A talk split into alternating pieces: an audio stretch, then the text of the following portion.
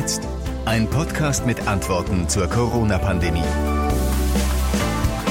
Jetzt haben wir schon Dienstag in der vierten Woche in dieser Corona-Ausnahmesituation. Und Johanna Schmidt ist auch in der Leitung. Ja. Hallo Johanna. Hi.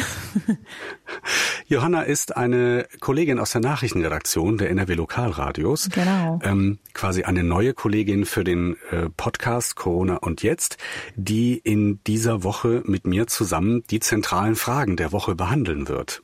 Absolut, genau. Wie hast du die ja, Quarantänezeit ist es ja nicht, aber die, die Ausnahmesituation der letzten Wochen erlebt? Also ich war jetzt ähm, tatsächlich die letzte ganze Woche zu Hause, musste nicht arbeiten und hatte quasi ähm, ja frei. Und mein Freund hatte auch Urlaub, von daher haben wir so ein bisschen ähm, Balkonien genossen. Und seit gestern ist das Wetter ja auch perfekt, von daher war es eigentlich sehr angenehm, muss ich sagen. Also für mich war es jetzt nicht diese krasse Einschränkung, außer ähm, ja zum Beispiel beim Einkaufen ähm, hattet ihr in den letzten Podcasts, glaube ich, auch immer schon mal gesagt, es war ist schon anstrengend, immer mal wieder einkaufen zu gehen, ähm, weil die Leute alle so gestresst sind. Aber ich bin persönlich eigentlich gar nicht so gestresst. Das wird sich jetzt bald ändern mit der Arbeit an diesem Podcast. Willkommen, Johanna. Diese ganze Woche, genau. Diese ganze Woche. genau. Ich habe äh, äh nochmal nachgeschaut. Äh, es, es gibt eine unglaubliche Anzahl von Unternehmen allein in Nordrhein-Westfalen, die und auch Selbstständigen, äh, die sofort vergangene Woche, als das freigeschaltet war, ähm, so Anträge gestellt haben für Soforthilfen, also für Transferleistungen. Die, die Zahl, die es am ersten Tag direkt gab, waren 225.000 Anträge. Ja. Das ist unglaublich. Ähm, eine aktuellere Zahl liegt mir im Moment nicht vor, aber ich nehme mal an, das, hat, das wird sich ja fast verdoppelt haben in den letzten Tagen. Ja, ich habe das auch gesehen ähm, und ich glaube, das war ja sozusagen auch äh, First Come, First Serve so ein bisschen. Also wer ähm, ja am schnellsten war, hat dann auch den Zuschlag sozusagen bekommen. Und ähm, da dachte ich auch schon, krasse Sache. Da ist man ja jetzt natürlich total im Struggle irgendwie. Ja, wobei das mit dem First Come, First Serve, also wer, wer zuerst kommt, der bekommt auch zuerst Geld, aber die, die ein bisschen später kommen, kriegen die natürlich auch, auch mehr noch. Geld. Das ne? stimmt, aber also, ich habe gesehen, dass die Server dann halt teilweise auch schon überlastet waren und dann hatten die halt das Problem, es nicht mehr beantragen zu können, in dem Sinne ähm, First Come, First Serve. Aber klar, das geht natürlich nachträglich noch. Genau. Und es gibt, habe ich gelesen, inzwischen schon ähm, ja Phishing-Kriminelle, die Fake-Seiten aufgebaut haben, damit Selbstständige dort ihre Daten hinterlassen Ach, krass. und dort dann die Daten abgegriffen werden. Deswegen empfiehlt ähm, die, die Landesregierung, sich ausschließlich über die Internetseite www.wirtschaft.nrw slash Corona ähm, alles runterzuladen und die Formulare auszufüllen und nicht über irgendwelche Links und über irgendwelche E-Mails, die man so bekommt. Ja.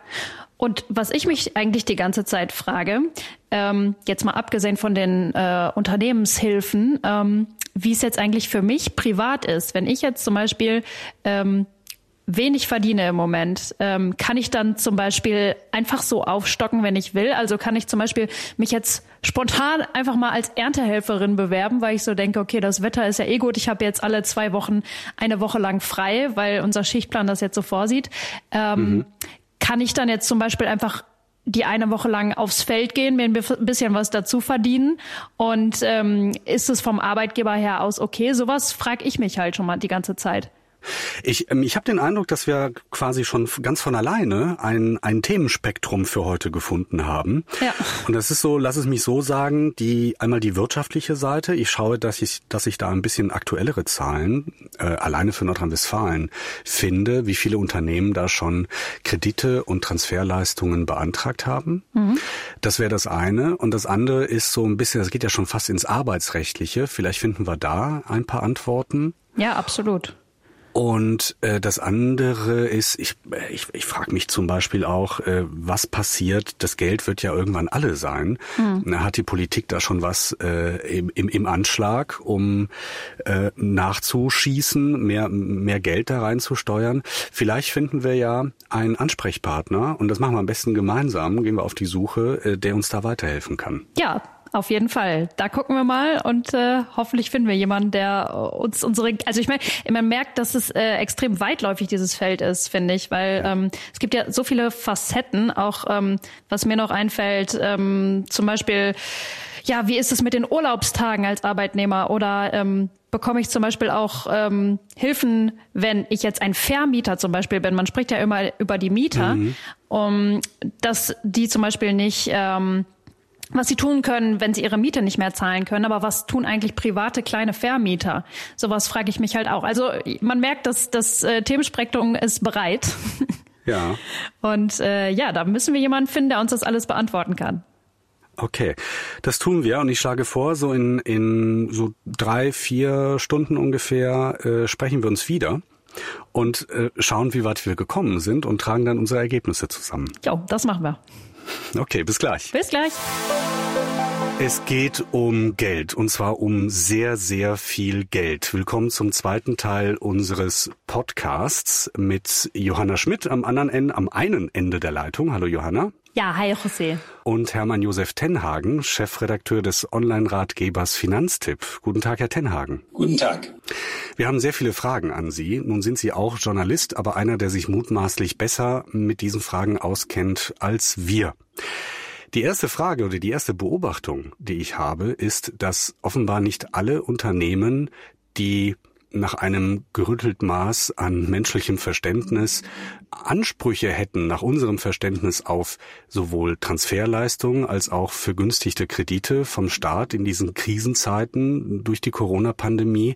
Nicht alle diese Unternehmen bekommen das Geld. Und die Frage ist, woran liegt das? Es gibt Meldungen, die behaupten, dass die Banken da ganz enge Nadelöhre seien und es gibt Stimmen, die sagen, die, die Richtlinien zur Vergabe dieser Hilfen seien sehr eng gefasst. Wie empfinden Sie das? Also das ist, sind zwei unterschiedliche Baustellen. Es gibt zwei Arten von Hilfen. Es gibt sogenannte Soforthilfen, das heißt also geschenktes Geld vom Staat, das in Nordrhein-Westfalen dann über die Regierungspräsidien verschenkt wird für Unternehmen, die große wirtschaftliche Schwierigkeiten haben, die zum Beispiel eine Halbierung ihres Umsatzes im Vergleich zum Vorjahr gesehen haben oder die Halbierung ihrer Auftragslage gesehen haben oder die einfach in derben Liquiditätsproblemen sind sind wegen Corona. Das scheint mir, also das, was man bis nach Berlin dringt, klappt das eigentlich einigermaßen ordentlich und die Standards sind auch äh, einigermaßen ordentlich gesetzt. Das zweite ist, ich will als Unternehmen, also Soforthilfe heißt ja Soforthilfe. Das heißt für mhm. kurzfristig, für ganz große Engpässe. Wenn das jetzt länger geht mit dieser Corona-Pandemie und wir müssen davon ausgehen, dass es schon ein paar Wochen und Monate gehen wird, dann braucht man Kredite, um das zu überbrücken. Und für diese Kredite ähm, soll es gibt es spezielle Kreditprogramme, und da hat dann der Bund und auch das Land haben eigentlich das Gleiche gesagt. Wer kennt diese Unternehmen besser als ihre Hausbank? Die Hausbank soll doch mit denen diese Kredite vernünftig äh, sozusagen verhackstücken. Und wir gehen als Staat hin und garantieren 80, 90 Prozent dieser Kreditsumme, weil das natürlich schnell gehen muss und weil man ja nicht weiß, ob alle Unternehmen überleben, damit das für die Banken ein tragbares Risiko ist und gleichzeitig vernünftig gemacht werden kann. Das klappt nicht ja. richtig gut oder anders gesagt. Mhm. Es klappt bei einigen Banken offenbar ordentlich und bei anderen Banken überhaupt nicht gut. Äh, so weit, dass der Bundeswirtschaftsminister Peter Altmaier, der nicht eben für harte Worte bekannt ist, ähm, aus dem Anzug gestiegen ist vor dem Wochenende und gesagt hat, die Banken würden ihren Job nicht machen. Das heißt, äh, woran liegt das? Sind die Banken zu, zu konservativ bei der Bewilligung von Krediten? Die Banken sind, äh, sind zu konservativ, ja, die sind, die, die bewilligen diese Kredite nicht. Sie können sie vielleicht auch nicht nach den klassischen Kriterien bewilligen. Wenn man ein Unternehmen hat, was quasi jetzt keine Umsätze hat und die kommen zu Ihnen und sagen, sie wollen aber einen Kredit haben, dann müssen Sie jetzt erstmal die Annahme treffen, dass das, was die bis letzten Januar gemacht haben, immer in Zukunft auch weiter funktioniert. Das, was jetzt äh, ist, wäre jedenfalls keine Grundlage, um einen Kredit zu geben. Und offenbar fällt fällt dieses Umschalten schwer und dann gibt es auch böse Zungen, die sagen, es gibt so wenig Geld von der Kreditanstalt für Wiederaufbau, von der dann die staatlichen Garantien kommen oder von den Bürgschaftsbanken, dass die äh, Banker einfach keinen Bock haben, dafür irgendein Risiko einzugehen. Und ähm, wenn man das jetzt böse formuliert, könnte man auch sagen, es gibt da schon Banken, die machen sich gerade überflüssig. Es gibt auch noch zahlreiche ja, lebenspraktische Fragen, äh, ja. die wir an Sie haben, Herr Tenhagen. Äh, Johanna, du hast da ein paar Beispiele. Ja, mich würde jetzt ähm, zum Beispiel ähm, auch mal interessieren, ähm, wenn es um Selbstständige geht. Ähm, ich kenne mehrere selbstständige Menschen ähm, und die überlegen jetzt teilweise die Hilfe, die es ja, glaube ich, gibt, für über 9000 Euro, soweit ich weiß, zu beantragen.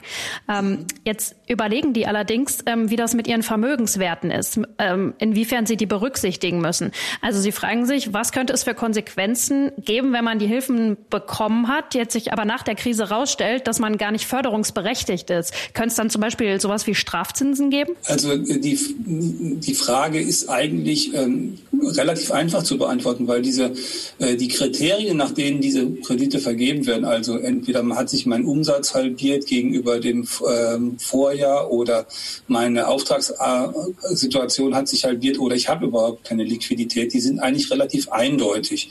Und wenn man da drunter fällt, sollte man da gar kein Problem haben. Das Zweite ist, der Staat hat ja sowohl, äh, sowohl bei den Sofort, also gerade auch bei den Soforthilfen, äh, ein wunderbares Instrument, um dann hinterher nachzuschauen, weil diese Soforthilfen müssen auch in der Steuererklärung für das Jahr 2020, die sie irgendwann 2021 abgeben, angegeben werden. Und da wird man ja dann sehen, also wer zum Beispiel im zweiten Halbjahr 2021, äh, 2020 ein gutes Geschäft macht nach der Corona-Krise, der wird dann diese zusätzlichen staatlichen Hilfen versteuern müssen, völlig in Ordnung. Wer äh, ein desaströses Jahr 2020 hat, der wird nicht mal Steuern dafür zahlen müssen, weil das wird dann sozusagen eingehen, um den Laden überhaupt am Laufen gehalten zu haben. Und wer ähm, dann sozusagen, wenn dann rauskommt, äh, dass man überhaupt keine Umsatzeinbußen hatte im März und April, aber mit der Begründung Umsatzeinbußen, weil eine Begründung muss man ja schon abliefern, sozusagen dieses Geld äh, abgeholt hat, der hat natürlich ein Problem. Ähm, das, das sollte man ja dann auch nicht tun. Und wenn es die Umsatzeinbußen, wenn die sich abzeichnen, kann man auch reinschreiben, dass sie sich abzeichnen und genau das belegen. Also ich habe im März sozusagen äh, 30 Prozent weniger Umsatz gehabt als im Vorjahresmärz, aber in den letzten fünf Tagen vom März habe ich überhaupt keinen Umsatz mehr gemacht. Und es sieht mhm. auch nicht so aus, als ob es im April besser werden sollte. Auch das würde als Begründung, glaube ich, hinreichen. Äh, und so habe ich auch die ähm, fördernden Stellen jeweils verstanden. Ähm, wenn man da jetzt, äh, wenn man nicht lügt äh, und das ordentlich macht, äh, sollte das da keine Probleme geben. Nee, das sowieso nicht. Es ging mir einfach vor allem um diese Vermögenswerte. Ähm, also klar, wenn man Verluste macht, ähm, man wird mit Sicherheit Verluste machen, aber dass man jetzt ähm, ja vielleicht nicht richtig einschätzen kann, inwieweit die Vermögenswerte berücksichtigt werden müssen. Naja, also wenn, wenn, wenn, die, wenn Vermögenswerte da sind, aber das Geschäft total zusammengebrochen ist, hätte man nach den NRW-Standards auf jeden Fall die Möglichkeit, Hilfe zu beantragen, äh, wenn es hm. total zusammengebrochen ist. Wenn es, äh, wenn das Geschäft deutlich schlechter gelaufen ist, aber man hat kein Vermögen und man hat nichts zuzusetzen, dann könnte auch das eine Begründungszusammenhang sein. Das würde man im Einzelfall angucken. Und auf dieser, auf der Webseite, die es dafür gibt vom, vom Land NRW, da ist das eigentlich ziemlich, ziemlich gut dargestellt, wie man es machen sollte. Und äh, dann hat man da erstmal kein Problem. Ein anderer Aspekt, der da wichtig ist, ist die Frage nach Mietverhältnissen. Es ist gesetzlich geregelt, dass Vermieter ihre Mieter nicht einfach so rausschmeißen dürfen, wenn sie wegen oder infolge der Corona-Krise die Miete nicht zahlen können. Die Frage, die sich da beim Anschluss stellt, ist, es, es handelt sich, so wie ich das verstehe, um eine Stundung. Das heißt, die, die Mieten häufen sich an und irgendwann wird man sie zahlen müssen. Das ist richtig. Ähm, und, deswegen ist es auch keine gescheite Idee, jetzt einfach die Zahlung der Miete einzustellen, sondern die gescheite Idee ist, mit dem Vermieter darüber zu reden und zu sagen, ähm, also das geht jetzt bei uns überhaupt nicht, egal ob es jetzt ähm, privat ist, äh, sozusagen, weil man, weil man den Job verloren hat oder wenn man auf, äh, weil man auf Kurzarbeitergeld ist und damit überhaupt nicht über die Runden kommen kann, oder weil es gewerblich ist, weil kleine Gewerbetreibende dürfen das ja auch tun. Die dürfen auch sagen, ich kann diese Miete nicht zahlen, aber das muss man dann später nachzahlen und dann würde man sich mit dem Vermieter darüber einigen wollen, wie das denn später funktionieren kann. Also beispielsweise, indem man sagt, okay, ich stotter diese Miete, die von den drei Monaten, die ich da jetzt erstmal schuldig bleiben muss, über die nächsten zwei Jahre ab und man versucht, sich mit dem Vermieter zu einigen. Erstens sind viele von den Vermietern, äh, also äh, die sind ja selber daran interessiert, dass ihre Mieter, die bisher gut funktioniert haben, da bleiben äh, und nicht weggehen, weil neue kriegt man unter Umständen auch nicht so einfach in dieser Situation. Und, äh, und zweitens äh, haben, haben die auch ein elementares wirtschaftliches Interesse. Also ich glaube, in den aller, allermeisten Fällen wird man das äh, hinbekommen. Zudem ist noch nicht klar, ob das bei den drei Monaten bleibt. Also der Gesetzgeber hat sich ähm, schon vorbehalten, wenn das mit den drei Monaten nicht ausreicht, äh, diese Zeit womöglich auch zu verlängern. Darf, darf ich da einmal eingerätschen? Mhm. Mich würde mich würd nämlich interessieren, ähm, wie das für die Vermieter ist, also für die andere Seite. Es gibt ja in Deutschland extrem viele auch kleine private Vermieter, auch viele Rentner, die tatsächlich dadurch ähm, ja einfach ihren Lebensunterhalt zahlen durch die Mieten. Und da wird mich natürlich auch interessieren, was passiert, ähm, wenn die Mieten nicht mehr reinkommen. Klar, man kann sich absprechen, wenn das aber nicht passiert und die Mieten nicht gezahlt werden, ähm, gibt es dann für diese Vermieter, die darauf angewiesen sind, auch Möglichkeiten? Bislang noch nicht so richtig. Also wenn die unternehmerisch tätig sind, dann können die natürlich Soforthilfen beantragen. Abseits davon äh, gibt es äh, bisher die Regelung für Kredite wegen Immobilien noch nicht. Also wenn Sie wenn Sie einen Ratenkredit haben, egal ob als kleiner Unternehmer oder als privaten Mann und haben da sozusagen einen Ra Ratenkredit für Ihr Auto, für Ihr persönliches oder für die Küche Ihre persönliche oder was auch immer sonst. Ratenkredite können Sie auch über drei Monate erstmal nicht bezahlen. Mit der Bank bitte vorher reden und dann im Zweifel bezahlen Sie die später. Der Gesetzgeber hat sogar eine Regel reingeschrieben, wenn man sich mit der Bank nicht einigen kann, wird einfach der Ratenkredit um die Monate gestreckt. Also Sie zahlen dann, wenn der Kredit normalerweise bis September 2021 laufen würde, bezahlen Sie dann in den drei Monaten nach dem September 21 das, was Sie jetzt nicht zahlen können. Der Gesetzgeber hat wiederum in, die, in das Gesetz hinein sogar eine Klausel reingeschrieben, wo dann drin steht, äh, eventuell würde man das auf andere Kredite, ähm, also nicht nur Ratenkredite von äh, Privatkonsumenten, ähm, vergrößern, verlängern, äh, ausweiten. Das ist aber bisher nicht der Fall. Das heißt, bisher sind diejenigen, die als Immobilienbesitzer dann die Miete nicht bekommen, aber die Rate bezahlen müssen, sozusagen darauf angewiesen, selber mit ihrer Bank dann einen Deal zu machen. Okay. Die äh, Frage, die sich mir im Anschluss stellt, ist, ähm, wenn es gibt ja sehr, sehr viele Menschen, die in Kurzarbeit sind äh, oder anderweitig äh, auf einen Teil ihres Lohns verzichten müssen. Und ähm, mit den Wochen und Monaten äh, häufen sich die Rechnungen an über, mhm. das ist ja nicht nur die Miete, sondern Strom und äh, äh, vielleicht ein, ein kleiner Kredit, der läuft, äh, alles Mögliche. Telefon kann ja auch schon zum Problem werden und Internet. Die Frage ist, gibt es da eine sinnvolle Reihenfolge, in der man anstehende Rechnungen zahlt bzw. zurückstellt? Was würden Sie sagen? Also es gibt äh, eine, eine Reihenfolge, die sozusagen der Gesetzgeber vorgegeben hat. Er hat nämlich gesagt, Miete kannst du im Zweifel drei Monate nicht zahlen. Einige dich mit meinem Vermieter, wie das weitergeht. Ratenkredite kannst du drei Monate sozusagen nach hinten rausschieben. Ähm, andere Rechnungen, äh, die du existenziell brauchst, also Strom, Gas, Wasser, Heizung, äh, solche Dinge, kannst du auch Monate nicht zahlen, musst du dann hinterher zahlen. So, das ist das, was ich mir erstmal raussuchen würde. Und natürlich würde ich vorher mal meine Kontoauszüge der letzten drei Monate durchgehen und mal schauen, was von den Zahlungen, die da normalerweise so abgehen vom Konto, ist denn eigentlich verzichtbar. Äh, und dann werden, wird man auch feststellen, es gibt für viele Leute zum Beispiel sowas wie eine Lebens- oder Rentenversicherung, die sie da drauf haben. Die kann man aber beitragsfrei stellen. Das heißt nicht, man kündigt den Vertrag, das sollte man überhaupt nicht tun, sondern einfach auch für einige Monate nicht zahlen. Ähm, und äh, auch das mit der Versicherung bitte regeln, aber das ist normalerweise relativ einfach zu regeln. Und die Versicherer spielen da auch mit, weil es ist ja nicht sinnvoll, dass jemand was tut für seine Altersvorsorge, damit man in der Rente sozusagen be besser dasteht, aber vorher schon verhungert ist. Das macht keinen Sinn. Von daher also auch diese Zahlungen rausnehmen und dann tatsächlich gucken, dass man die dritten Brocken rauskriegt und dann in einen Zustand kommt, wo man mit dem Geld, was man zum Beispiel als Kurzarbeitergeld jetzt bekommt, diese nächsten zwei oder drei Monate tatsächlich über die Runden kommen kann. Ich weiß nicht, ob Sie äh, da auch ähm, sich mit auskennen quasi. Aber ich habe ähm, einen Flug gebucht, wollte eigentlich äh, letzte Woche in Portugal gewesen sein. Mhm. ähm, das hat aber äh, natürlich nicht geklappt. Und ähm, unsere Airbnb-Wohnung war alles gar kein Problem, konnte man stornieren. Ähm, jetzt gibt es aber das Problem, und das wird auch viele andere betreffen, ähm, dass unser Flug leider natürlich äh, auch nicht stattfinden konnte. Und der eine, der Hinflug, wurde annulliert. Ähm, und äh, den Rückflug konnten wir umbuchen. So, der annullierte Flug ähm, ist jetzt aber, ähm, da gibt es das Problem, dass wir ähm, ja das Geld auf jeden Fall nicht bar zurückbekommen, ähm, sondern wahrscheinlich nur einen Gutschein. Aber auch darüber wissen wir noch gar nichts. Ähm, wie sieht da die Rechtslage aus? Dürfen das die Flugunternehmen überhaupt? Nein, die Rechtslage ist eindeutig. Die Rechtslage ist, äh, sie kriegen bei dem Flug, der nicht stattgefunden hat, natürlich ihr Geld zurück. Äh, die tatsächliche Lage ist leider ein bisschen schwieriger, äh, weil diese ganzen Fluglinien auch kein Geld haben und sozusagen 90 Prozent der Flüge oder 100 EasyJet hat fliegt ja überhaupt nicht mehr zum, zum Beispiel. Das heißt, die haben alle kein Geld und es gibt hinter den Kulissen viel Geschiebe und Gedränge und die Bundesregierung hat an die EU-Kommission geschrieben mit der Bitte, man möge das doch so regeln, dass auch so eine Fluglinie den Kunden einfach einen Gutschein geben kann. Das kann man aus Verbrauchersicht eigentlich nur bedauern oder ablehnen wahlweise.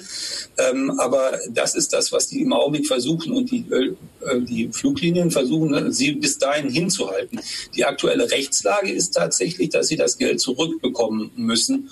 Und wenn die Bundesregierung und die EU-Kommission in den kommenden Wochen dann irgendwas ändern und sie haben vorher das zurückbekommen, beantragt. Musterbrief gibt es bei Finanztipp auf der Seite. Dann sollten Sie trotzdem eigentlich darauf beharren, dass Sie das zurückbekommen.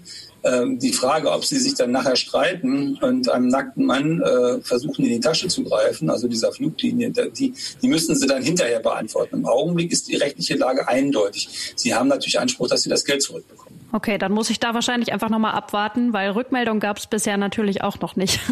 Ja, ja, das ist, das ist, natürlich so. Aber wie gesagt, deswegen haben wir so einen Musterbrief gemacht, damit sie dann, äh, dann sind sie rechtlich schon mal auf der sicheren Seite und die, äh, die Fluglinie muss sich verhalten. Ja, da gucke ich gleich auf jeden Fall mal drauf, weil ähm, das hat mich doch in letzter Zeit ganz schön geärgert. Klar möchte man, dass auch die Fluglinie überlebt, weil man ja auch weiterhin fliegen möchte.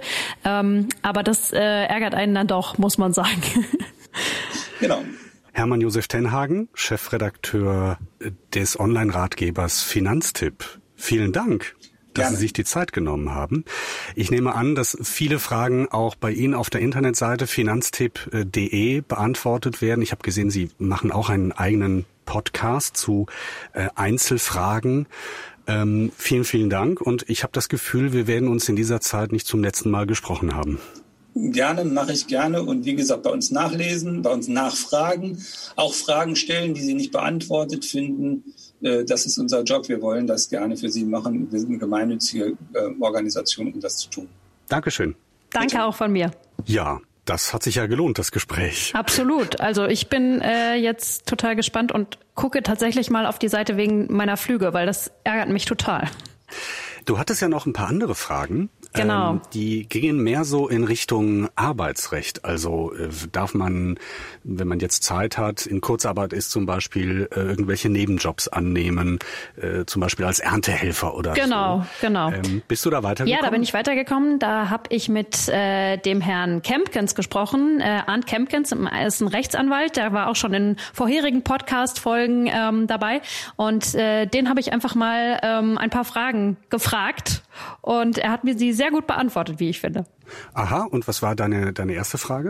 Ja, die betrifft eigentlich jetzt nicht mich persönlich direkt, weil ich keine Kinder habe, aber ich glaube, das betrifft viele andere, ähm, auch Hörer des Podcasts. Und zwar, ähm, wenn meine Kinder jetzt bei mir zu Hause sind ähm, und nicht in die Schule gehen können und ich deshalb nicht arbeiten gehen kann, ähm, wie das denn aussieht, ähm, ob ich weiterhin Lohn bekomme. Also ich bekomme äh, Lohn weitergezahlt, äh, wenn ich tatsächlich nicht anders kann, wenn also die Versorgung der Kinder nicht anders geht. Ansonsten bekomme ich eigentlich nur Geld gegen Arbeit Arbeit. Das heißt, ich habe eine Arbeitspflicht und bekomme äh, für diese Arbeit dann eben entsprechendes Geld, den Lohn, der vereinbart ist. Und wenn ich aus eigenen Gründen, und das sind beispielsweise auch Kinder, gar nicht arbeiten kann, kriege ich eigentlich kein Geld. Aber es gibt so eine Sondervorschrift, allerdings nur für wenige Tage. Man sagt so etwa fünf Tage. Wenn ich also überhaupt keine andere Möglichkeit habe und dann nicht arbeiten kann, kriege ich trotzdem Geld, aber eben nur diesen vorübergehenden Zeitraum. Okay, und was würde passieren, wenn ich jetzt zum Beispiel doch länger auf meine Kinder aufpassen müsste, weil die müssen ja noch bis Ende der Osterferien zu Hause bleiben?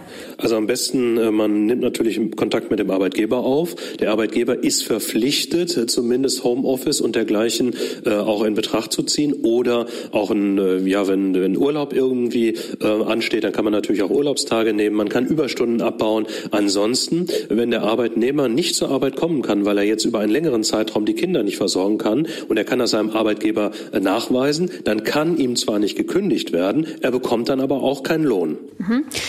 Meine nächste Frage äh, knüpft ein bisschen an das Thema Urlaub an. Und zwar kann man im Moment ja eigentlich gar nicht wegfahren. Darf mein Arbeitgeber jetzt trotzdem einfach fordern, dass ich zum Beispiel meinen Jahresurlaub nehme oder dass ich auch zum Beispiel Überstunden abbaue, obwohl ich das gar nicht möchte? Die Urlaubsvereinbarung muss immer einvernehmlich sein. Der Arbeitnehmer hat einen Anspruch darauf, dass ihm der beantragte Urlaub auch bewilligt wird. Der Arbeitgeber kann das nur ähm, eben ablehnen, wenn betriebliche Gründe dagegen sprechen. Und ähm, der Arbeitgeber selber kann also jetzt nicht verlangen vom Arbeitnehmer, dass er Urlaub nimmt, zumal der Urlaub jetzt ja auch für die meisten voll, vollkommen uninteressant ist, weil im Moment ja äh, kann man keine Urlaubsreisen machen und von daher die meisten Arbeitnehmer wollen im Moment gar keinen Urlaub ähm, haben. Der Arbeitgeber kann nicht dazu verpflichten, jetzt zwangsweise Urlaub zu nehmen. Allerdings muss man sagen, dass man im Moment ja doch äh, so ein bisschen zusammenrücken muss. Man sollte also schon überlegen, ob man das nicht jetzt vielleicht einvernehmlich irgendwie regelt. Zwingen kann der Arbeitgeber nicht.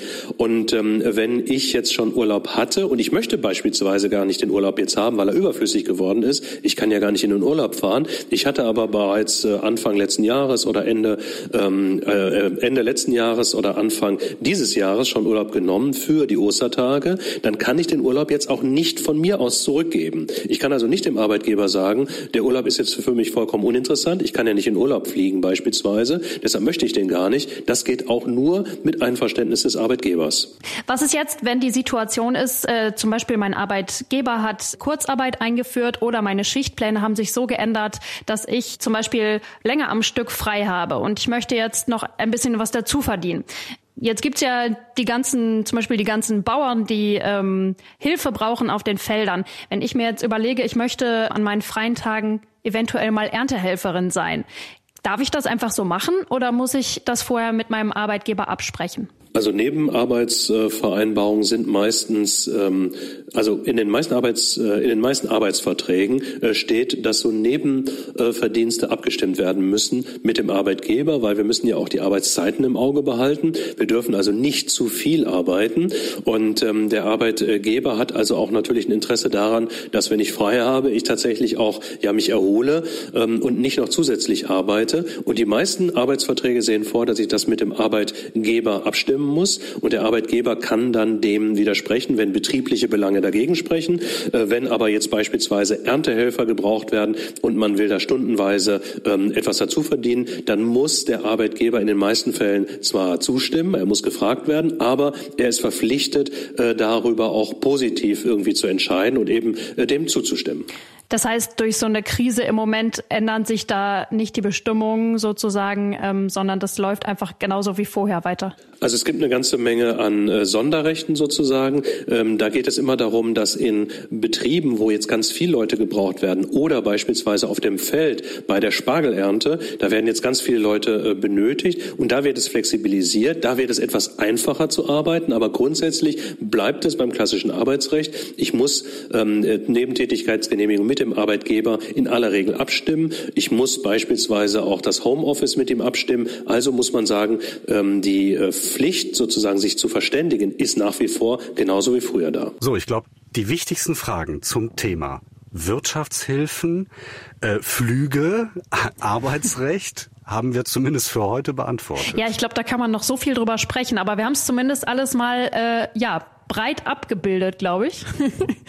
Aber das ist natürlich ja. so ein Thema, ähm, wenn es um Geld geht, dann betrifft es alle immer sehr stark. Sollen wir morgen wieder? Auf jeden Fall, ich bin dabei. Sehr gerne, ich freue mich. Bis ich morgen. auch, bis dann, ciao.